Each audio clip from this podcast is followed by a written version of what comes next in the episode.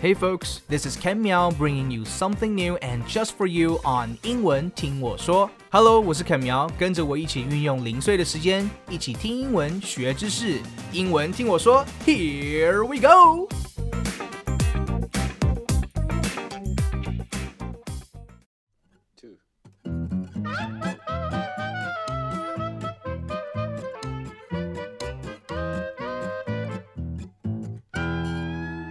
Hey folks, how's it going? Are you feeling lucky today?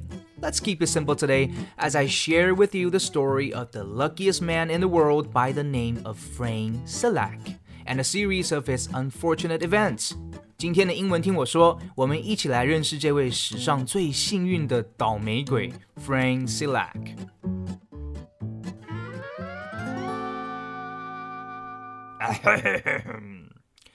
Meet Frank Selak, an elderly music teacher from Croatia. But hold on, he's not just your ordinary music teacher. No, no, no. Depending on how you look at it, he could either be the world's unluckiest or luckiest person to have ever lived. 今天故事的主角是一位来自克罗埃西亚的音乐老师 Frank Selak 法兰萨拉克。 如果你认为他只是一位再平凡不过的音乐老师，那可就大错特错，卡死口。听完他精彩的一生，你就会知道他为什么是史上最幸运的倒霉鬼了。His unbelievable story began on a cold winter's day in 1962 while traveling on a train. A fault on the railway caused his train to derail and plunge into the freezing river below. While other passengers were either killed in the crash or drowned in the sinking train wreckage, Frane managed to escape and swam to the shore with just a broken arm. 法兰的惊奇故事要从1962年的一趟铁道旅途开始说起。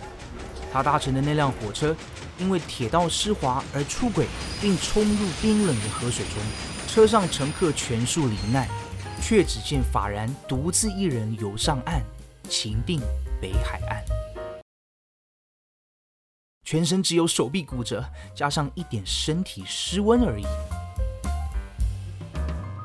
Little did Frank know, this incident marked the beginning. Of a series of bizarre events that would occur over the next 40 years of his life.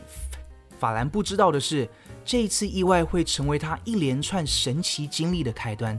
换句话说，这场游戏才刚开始而已，并将在他接下来四十年的人生中重复上演。The following year, while traveling abroad, a small plane bound for Rijeka, disaster struck for a second time. Both engines stopped working mid flight, cabin pressure dropped, and the plane began losing altitude. 隔年，法兰在搭乘小飞机前往里耶卡的时候，发生了第二次的意外。飞行途中，引擎双双起火，舱压下降，飞机开始坠落。 You might think this is it. However, while the plane plummeted towards the ground, a malfunctioning door blew off, and poor Frane was sucked out of the aircraft without a parachute. The plane crashed into the side of the hill, killing all 19 passengers on board. Frane somehow managed to land in a haystack and survived with only minor injuries. Amazing. 飞机要失事了，这下法兰完蛋了吧？正当飞机下坠的途中，其中一个舱门故障弹开，法兰就这么 被吸出了机舱外。哔哔哔哔哔，没系安全带。飞机撞上山壁坠毁，机上十九人无一幸免，但我们的男主角法兰却奇迹般的掉落在干草堆上，身上只有一些小擦伤，再次死里逃生。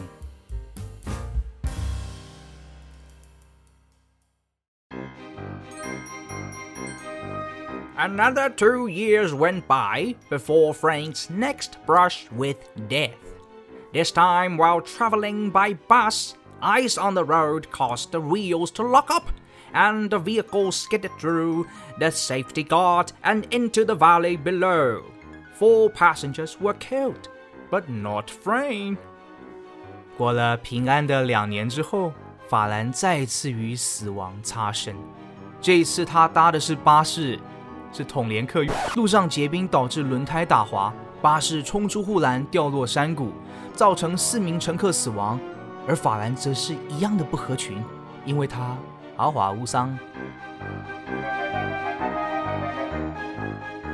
Perhaps, perhaps terrified or simply tired of public transportation. No, no, no. Frane began to travel mostly by car. But that didn't seem to help either. In 1970, his car engine bursted into flames, but Frane was able to jump free before it poof exploded. 法兰之后多半自己开车，可能是他害怕了，又或许是纯粹对接二连三的鸟事感到很烦。但情况似乎没有改善。绝命终结战。一九七零年的一天，法兰开着他的小车，突然间车外的引擎箱起火，法兰及时在车子爆炸前跳车逃生。据说死神金北送。And then three years later, in 1973, the fuel pump in his car ruptured, causing another engine fire. But this time, the flames were blown straight at him through the air vents inside the car. Needless to say, Frank survived again. Only with a little less hair. 又再过了三年，这次法兰开着他的新车，对，因为上次那台炸掉了。 开着开着，突然间，车子引擎箱的油管破裂，再次起火燃烧，但这一次。火焰却是从车里的冷气孔喷出来的，好烫！死神呢，真是锲而不舍。无奈法兰叔叔又不给面子，豪华无伤，全身而退，只烧掉了几撮头发而已。Years went by, Frank lived a happy life, and just when he thought death gave up on him, in 1995, he survived being hit by a bus and in 1996, a careless truck driver forced him off the side of a mountain road. His car plunged 300 feet and exploded in a ball of flames.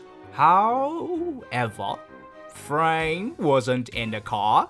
Miraculously, he jumped out of the car mid-air, again, yes, and was found clinging to a tree somewhere down a cliff. 在接下来的几十年岁月里，法兰过着平凡快乐的日子。而就在他以为死神放弃了他的时候，法兰于1995年在路上遭到公车迎面撞击，当场没事，只有轻伤。隔年，法兰驾驶着汽车在山路弯道会车的时候呢，一台卡车刹车不及，让法兰的车就这么撞断护栏，冲下100公尺悬崖。车子瞬间炸成一团火球，得意的一天，葵花油。但不用担心，因为法兰早就奇迹般的在半空中就跳出车门了。被发现的时候，法兰正攀附在山壁的一棵树上，呃，据说是在、自我隔离。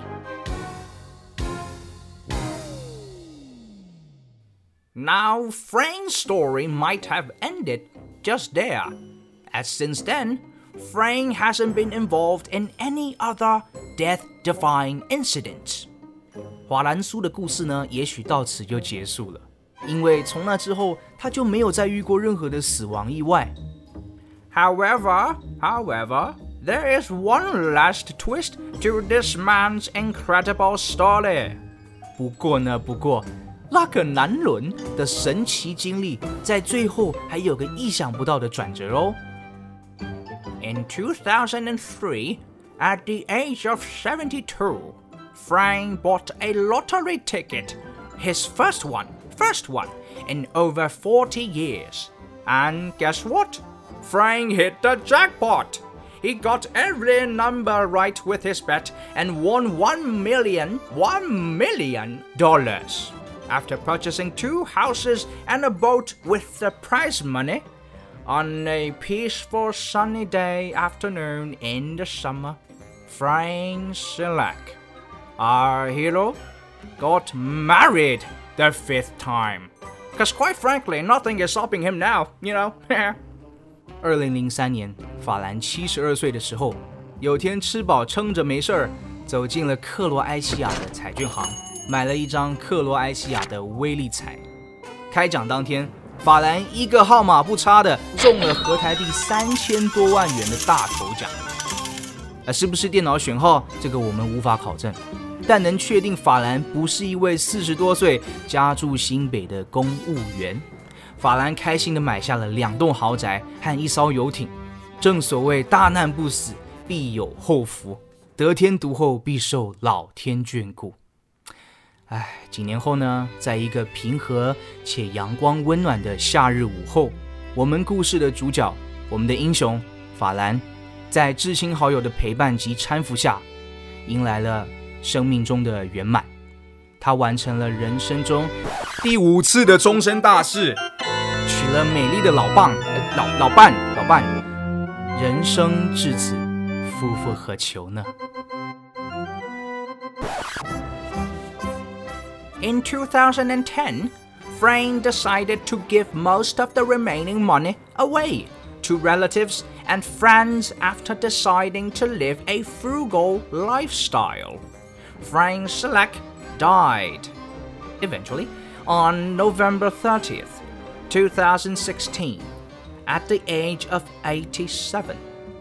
二零一零年，法兰决定将剩余的钱财分给至亲好友们。他要和两栋豪宅、一艘游艇和老伴，哎，平凡简朴的度过余生。法兰·萨拉克 （Frank Slack） 于二零一六年十一月三十日逝世，啊，终于哈，啊，享年八十七岁。据说这一次他是玩真的，应该啦。看他妈，这什么故事 ？right, and that's all we have time for today. I hope you like the story of Croatia's national treasure, the luckiest unlucky man, Frank Selak. 可苗第一次讲故事给大家听，喜欢的话请留言跟我说，再给我们一个五星好评哦。也欢迎订阅我们的逐字稿，边看边听，加倍吸收。祝大家都能像法兰一样喝温哦。Good luck, guys. We'll see you next time.